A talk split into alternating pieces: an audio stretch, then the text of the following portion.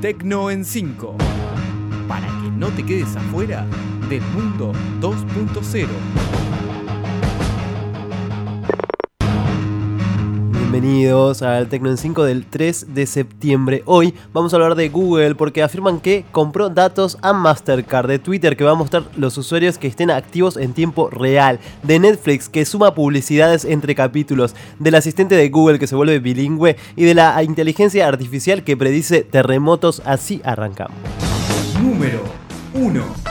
Y comenzamos hablando de Google porque afirman que compró datos a Mastercard. Según informa Bloomberg, el gigante de Internet habría hecho un acuerdo comercial con la compañía financiera para espiar a sus usuarios. Aunque no se conocen los detalles, Google habría tenido acceso a los datos sobre los hábitos de consumo de los usuarios de tarjetas Mastercard en los Estados Unidos. Así, se podrían cotejar las compras realizadas en la vida real con la publicidad mostrada en la red para generar un mejor desempeño. Hasta el momento, ninguna de las dos compañías se ha pronunciado al respecto.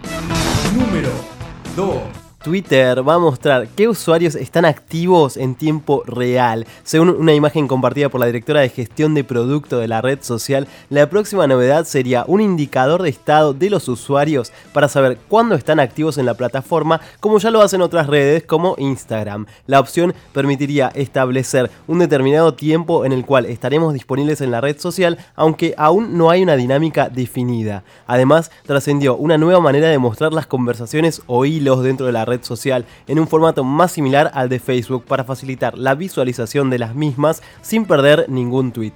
Por el momento ambas opciones se encuentran en modo de prueba, por lo que habrá que esperar para ver si eventualmente son implementadas.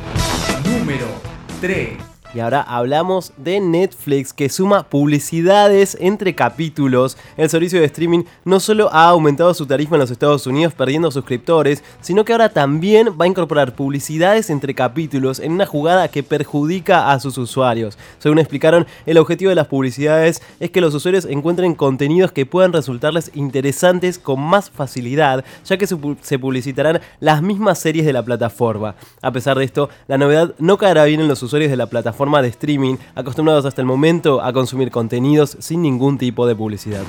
Número 4 el asistente de Google se vuelve bilingüe. A partir de esta semana, el asistente de Google, utilizado en productos como Google Home, podrá hablar en varios idiomas al mismo tiempo. De esta forma, el asistente será bilingüe sin tener que cambiar la configuración. El asistente será capaz de entender dos idiomas de manera simultánea y contestar en ellos sin necesidad de ningún tipo de ajuste extra.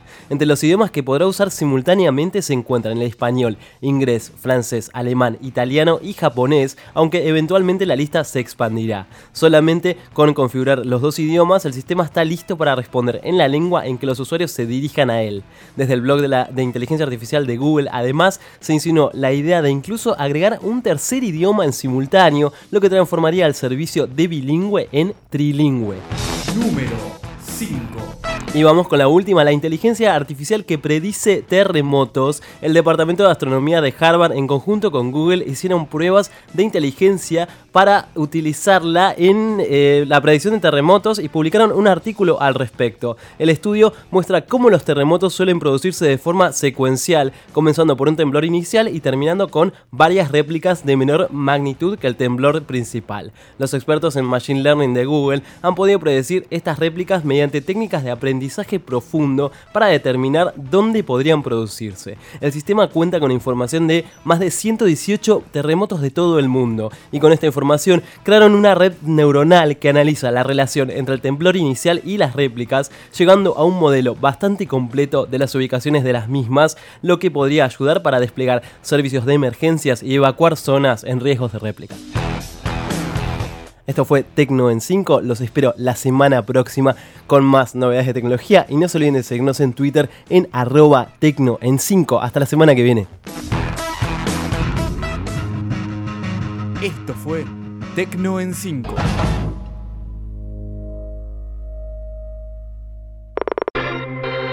Este es un podcast grabado en la otra. Graba también el tuyo. Escribinos a info@radiolaotra.com.ar. La Otra, radio online, productora de contenidos. www.radiolaotra.com.ar